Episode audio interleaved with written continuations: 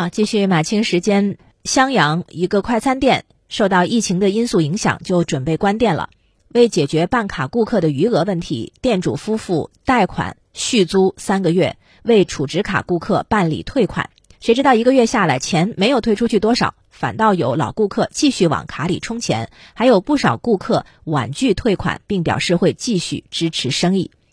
南方都市报的一篇评论就谈到了这件事情，说。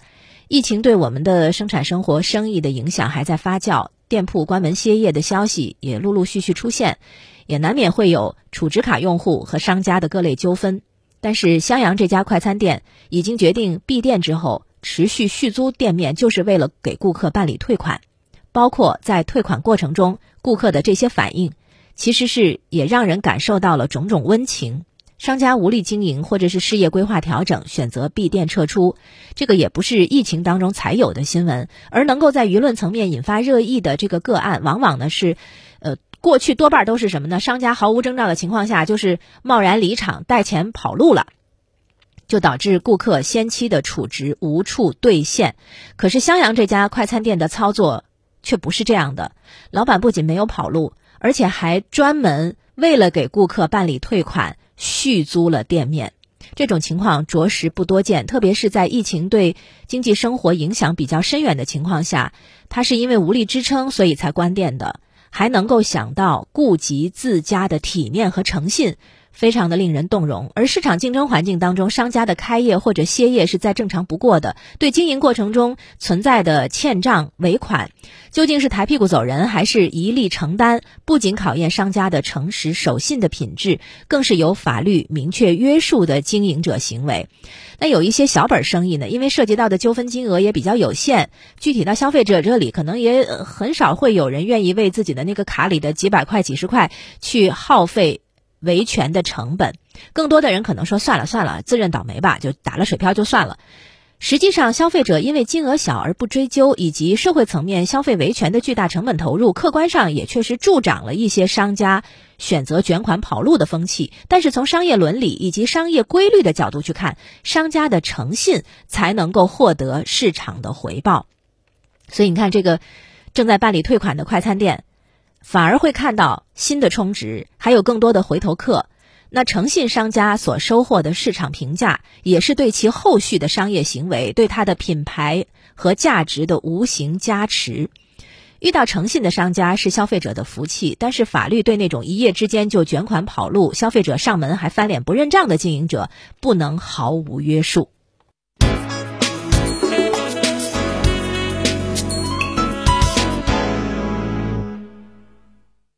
北京报的一篇评论呢，也关注了小店。那小店的经营，嗯，不能仅仅是靠小店经营者自身的勉力支撑。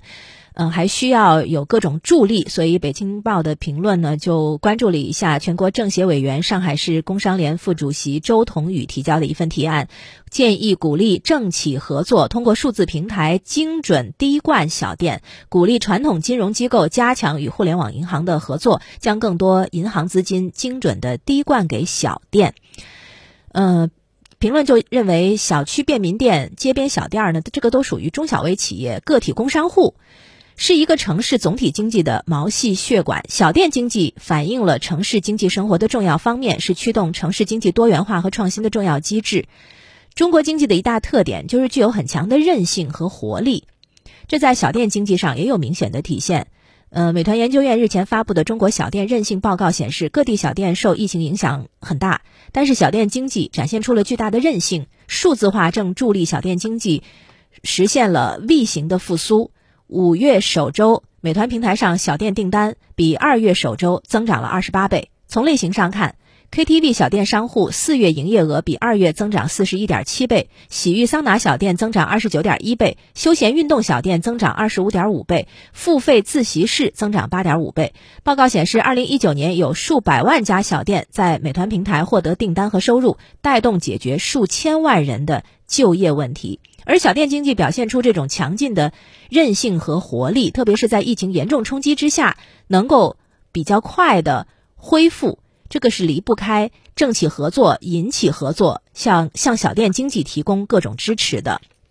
那所以呢，像在这次两会上，嗯，有不少政协委员都提出要通过数字平台来帮助小店推动小店的数字化转型。在政府层面，短期主要是采取。减免税费、给予专项补贴、简化相关手续、加强就业指导等等系列措施，能够帮助这些小店顶住疫情压力，度过艰难的时刻。那长远看呢，主要是加强城乡商业网点建设，优化商业零售企业规划布局，把小店数字化升级、推动小店经济健康发展纳入到总体战略当中。呃，所以也应该去鼓励数字平台、电商平台来精准的滴灌、放水、养鱼等等。多种的形式书写、支持、扶持小店。一家小店可能规模是比较小的，但是小店经济发展它体现的是整个的经济活力，蕴含着的是保障和改善民生、建设数字化和谐宜居城市的大道理。嗯，所以小店的经济受益，那受益的是所有人。